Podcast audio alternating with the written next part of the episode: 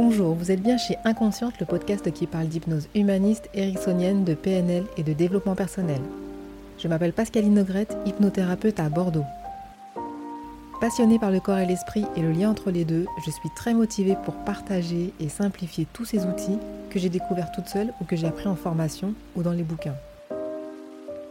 Aujourd'hui, je vous parle de couple. J'ai très très près de moi un couple qui va très très mal. Et j'avais envie depuis un moment de faire ce podcast sur le couple. Et j'ai envie de vous expliquer un petit peu comment ça fonctionne, quels sont les enjeux, quels sont les moyens aussi de s'en sortir. Parce que moi je ne suis pas en couple, mais en tant que thérapeute, j'en vois défiler pas mal autour de moi. Et j'en vois défiler aussi dans ma famille, et effectivement, le couple, c'est pas simple. Mais en tout cas, ça parle de nous, et ça parle de nos familles aussi. Donc premièrement, pourquoi et comment on arrive à se prendre la tête à ce point-là? Vous avez tous vécu des difficultés de couple, j'imagine. Je ne vous le souhaite pas d'ailleurs, mais on a tous vécu une rupture à un moment ou à un autre, qu'elle soit définitive ou temporaire ou juste une mauvaise passe. Mais on sait tous qu'en général, c'est des reproches et des jugements qu'on se prend en pleine figure, qui font que bah, on va trop loin, on ne pense pas ce qu'on disait, et en même temps, il y a une partie de nous qui s'est lancée pour piquer l'autre au vif, pour pouvoir avoir raison. C'est aussi garant de notre histoire personnelle. Dans quel endroit on a grandi, qu'est-ce qu'on a vécu émotionnellement fort dans notre enfance? Ça parle de notre inconscient, toujours. Notre inconscient qui est attaché à ce que l'on vive bien, en bonne santé, et le seul moyen d'apprendre, c'est d'observer. D'observer nos parents, les gens qui nous ont éduqués, qui ont été là, qui n'ont pas été là, les gens qui ont fait des conneries aussi. Et c'est notre base pour grandir, nous construire. Je dis ça toute la journée à mes patients, mais je n'ai pas l'impression que les gens comprennent, en fait. Un peu comme si je racontais une histoire, mais euh, qui ne nous appartient pas ou qui ne nous concerne pas. Et en fait, ça nous appartient. C'est comme ça que l'inconscient, il fonctionne. Chacun se construit avec ce qu'il a, avec les matériaux, avec les personnes qu'il a autour de soi. Et donc, la structure familiale de base est déterminante, forcément. Avoir des parents qui se chamaillent tout le temps et qui ne divorcent pas, avoir des parents qui s'entendent bien, et même ça, parfois ça cause des problèmes, parfois, avoir des parents qui se retrouvent seuls ou des parents en conflit qui divorcent, ou avoir des parents abandonneurs, maltraitants, marginaux pour la société actuelle, on se forme, on se construit à partir de notre base, cette base parentale. Et puis ensuite, ça s'élargit avec la fratrie, s'il y a une fratrie. Et puis ensuite, ça s'élargit avec la scolarisation, la socialisation. Mais très vite, l'inconscient a compris comment tourner le monde et a compris ce qu'était la structure familiale. Il a compris ce qu'était un homme, une femme, un père, une mère, une famille, la société, et à partir de là, il y a des croyances qui se forment. Une mère bien, ça doit être mieux seule. J'ai eu cette croyance pendant tellement longtemps. Ces croyances-là, elles sont installées, et tant qu'on n'y touche pas, elles font leur vie.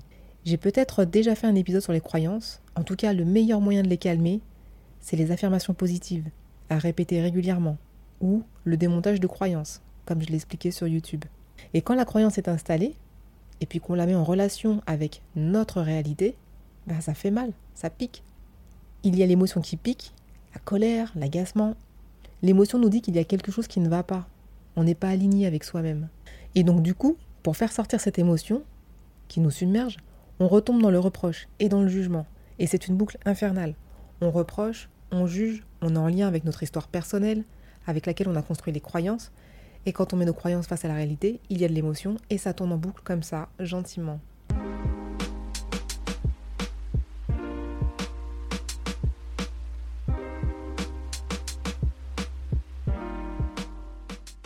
Je voulais aussi vous parler des phases du couple, dont j'ai parlé il y a trois ans sur YouTube.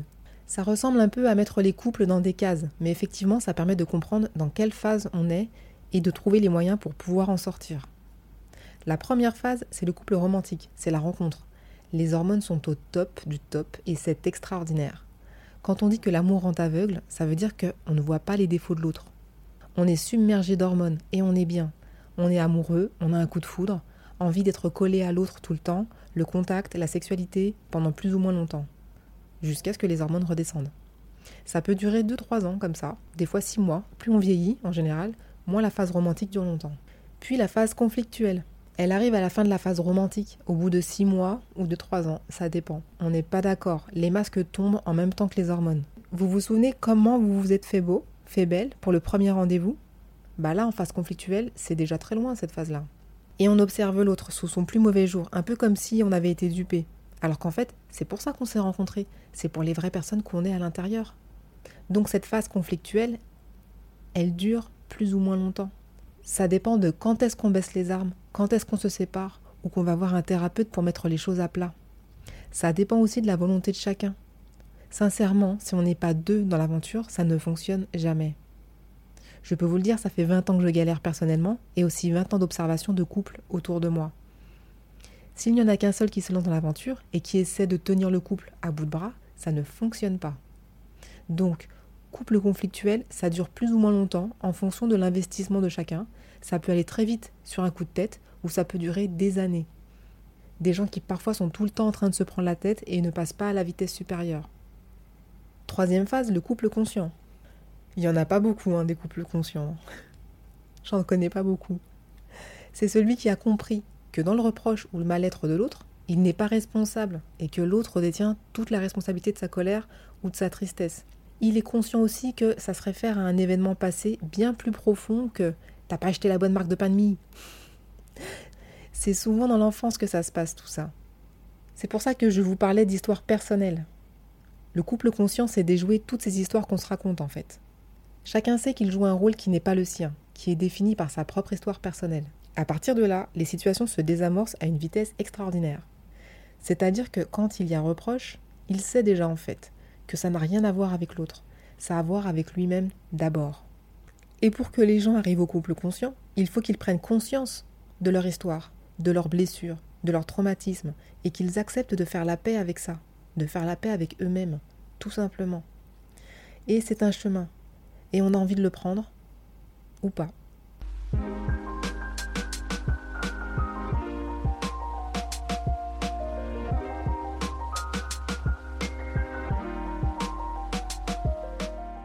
Maintenant, je voudrais vous parler de transgénérationnel et de l'intergénérationnel.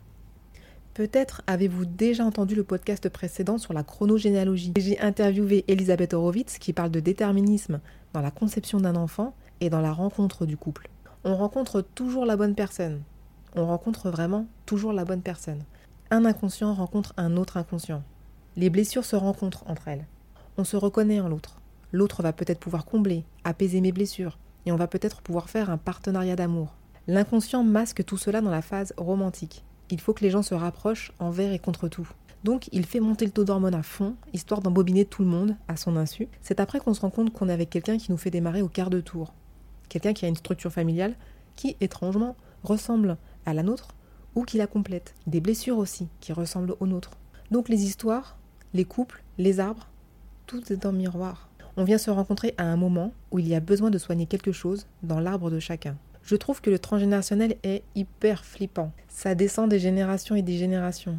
Quand je vois que dans ma famille, les mariages en ligne directe se produisent à la même date, sur trois ou quatre générations, il y a une signification avec les dates, les conjoints. Ce n'est jamais anodin.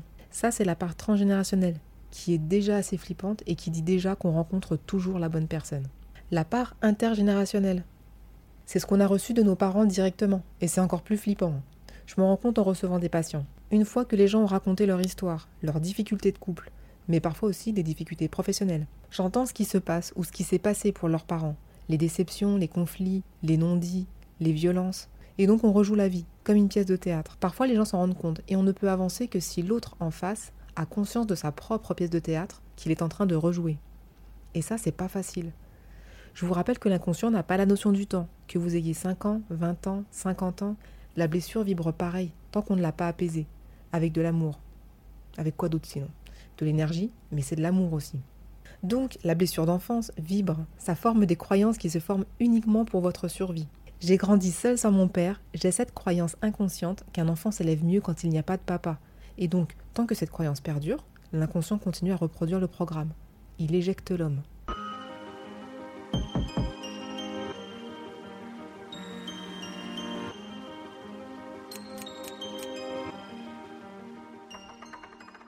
Ensuite, je vais vous parler des émotions qui remontent à la surface.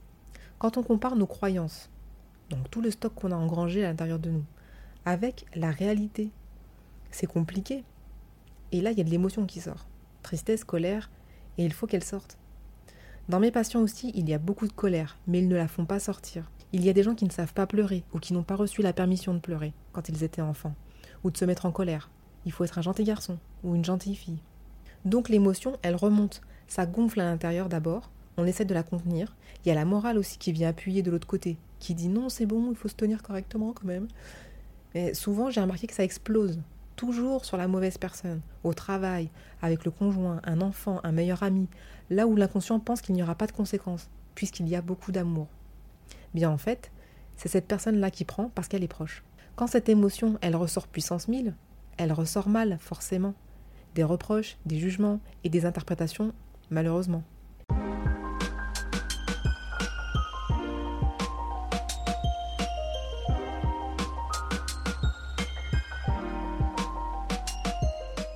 Je vais peut-être finir en faisant un parallèle avec l'expression authentique en communication non violente.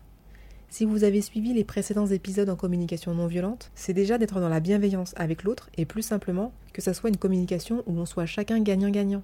Et pour que ce soit gagnant-gagnant, il faut pouvoir lâcher ses jugements et ses reproches. Parce que personne n'est gagnant, sérieusement, personne n'est gagnant à déverser sa colère sur quelqu'un qui n'est pas l'objet premier de la colère. Et puis l'autre non plus en fait. Recevoir un reproche, ça fait mal, ça pique. Je me suis suffisamment entraînée dans ma vie perso en tant que réceptacle de reproches. Eh ben ça fait mal. Et qu'est-ce qu'on a envie de faire? Bah on répond pour essayer de faire aussi mal. Sauf que dans le reproche, on se fight et on monte comme ça en flèche. Jusqu'à ce que le couple conflictuel craque et se sépare. C'est le jeu de qui a raison et qui a tort. C'est du niveau maternel, hein, je vous l'accorde. J'ai raison, tu es comme ci, tu es comme ça, tu fais ci, tu ne fais pas ça. Mais c'est enveloppé dans du reproche et du jugement. Et du coup, ça fait réagir l'autre. Et toi, tu te crois mieux que moi, et t'as vu ta mère, et t'as vu ton père, etc. Et donc ça monte. Il n'y a aucune solution qui est trouvée. En tout cas, aucune qui peut satisfaire l'un et l'autre. C'est un peu dommage. La semaine dernière, j'étais en stage d'approfondissement en communication non violente, et j'ai beaucoup appris sur l'expression authentique. Ça a été extrêmement bien conclu par la formatrice Laure Galvez. On n'est pas obligé de dire des choses agréables ou de tartiner de douceur et de confort pour que ce soit de l'expression authentique et de la communication non violente. Mais l'expression authentique, c'est dire ce que l'on ressent à l'intérieur de soi, dire ce que ça fait, vous prendre un reproche en pleine face et pouvoir dire waouh, ça me rend triste ce que tu viens de me dire ou ça me ça me met en colère et essayer d'envoyer ce ressenti pour toucher l'autre, mais d'une autre façon, alors le meilleur moyen de ne pas faire de CNV, c'est d'emmagasiner de la colère, de partir dans tous les sens, d'exprimer sa colère n'importe quand, avec n'importe qui aussi, de prendre pour responsable l'autre de notre colère. Alors qu'en fait, nous sommes responsables de nos propres réactions. On a toute une palette d'émotions, on peut répondre de multiples façons. On est libre, au moins pour ça encore. Donc, l'expression authentique, elle permet de dire ce qu'on a sur le cœur, sans juger l'autre, sans se juger soi non plus, mais dire voilà, je me sens triste, en colère. Et puis j'aurais peut-être besoin d'un peu de temps, peut-être besoin de consulter, peut-être besoin d'aller discuter, de m'isoler. Et puis on voit en face comment on peut répondre aux besoins de l'autre, ou au moins s'accorder. Si euh, j'ai besoin de consulter, ben euh, ça me regarde, je vais prendre rendez-vous. Si j'ai besoin de m'isoler, ben euh, je pars une heure et, et je reviens parce que j'ai besoin de réfléchir. C'est tellement important, la communication. Sinon, il n'y a plus de connexion mais il n'y a que du fight. Et du coup, quand on rembobine le film, on se dit Mais pourquoi on s'est rencontrés en fait? C'était quoi nos valeurs? Qu'est-ce qu'on s'était dit quand on s'est rencontrés? Qu'est-ce qu'on avait envie de vivre ensemble? Ça? C'est ça qu'on a projeté dans le futur? On peut rêver sa vie en se prenant en charge. On ne peut pas espérer de l'autre qu'il le fasse pour nous, même si parfois c'est possible, ça marche. Personne n'a raison et personne n'a tort. Ou il y a deux personnes qui ont tort ou deux personnes qui ont raison et qui sont obligés de se retourner en elles pour pouvoir apaiser ce qui se passe en elles. Et c'est jamais un seul qui est en difficulté, c'est toujours les deux. Ce que j'ai appris dans ce stage d'expression authentique, c'est que pour être dans l'expression authentique, il faut pouvoir avoir relâché ses sentiments, avoir déposé au préalable sa colère, sa tristesse, pour pouvoir se permettre d'entrer dans une expression authentique, sans accuser l'autre, sans reprocher l'autre. C'est ce qu'on appelle dans le jargon de la CNV laisser pisser son chacal. J'adore cette expression. C'est pouvoir lâcher dans sa tête, ou par écrit, ou à un ou une amie, à quelqu'un de neutre, ou un thérapeute. Pitié, allez voir des thérapeutes au lieu de raconter à vos enfants, à vos parents, à des amis qui sont peut-être eux-mêmes euh, en difficulté dans cette situation-là et qui vous donneront des conseils. Donc non, quelqu'un qui vous apporte de l'empathie et non du jugement. Moi, la meilleure solution que j'ai trouvée pour faire pisser mon chacal, c'est d'écrire. Alors j'écris et quand je laisse pisser mon chacal, ça donne Oui, il est vraiment con celui-là, c'est un connard, pour qui il se prend, il est même pas beau. Et puis on y va, on déverse, on dépose. Ça a pour seul but de pouvoir être en paix avec soi-même et penser à autre chose. Déposer sa colère et penser à autre chose. Commencer à arpenter le chemin de la connexion à l'autre. C'est tout ce qui compte en fait. On est des êtres sociaux. Le but, c'est de se connecter à l'autre. Donc, une fois qu'on a laissé pisser son chacal, on peut se poser et enfin se demander Waouh, qu'est-ce que j'ai envie de vivre avec l'autre? Et comment je me sens là? Et la clé, elle est là, mais c'est un chemin, un chemin à l'intérieur de soi d'abord. Donc, moralité, cessez de jouer au jeu de qui a raison et qui a tort. Personne n'a raison, personne n'a tort. La vraie solution, je pense, c'est de retourner à l'intérieur de soi, pouvoir faire la paix avec soi, avec tout ce qui ne nous appartient pas, et ensuite entrer en communication avec l'autre. Et si on n'a pas encore fait la paix avec soi-même, ou avec ce qui ne nous appartient pas, c'est de la dire en fait, tout simplement, pour déculpabiliser l'autre. L'autre qui n'a rien à voir avec tout ça. L'autre qui joue certains rôles, parce que tout seul, on ne pourrait pas jouer ce rôle-là. Ça serait ridicule. Voilà, en fait, l'idée c'est de pouvoir se centrer sur soi, et rien que sur soi, mais c'est un sacré exercice. Je me sens comme ça, et puis de l'exprimer à l'autre.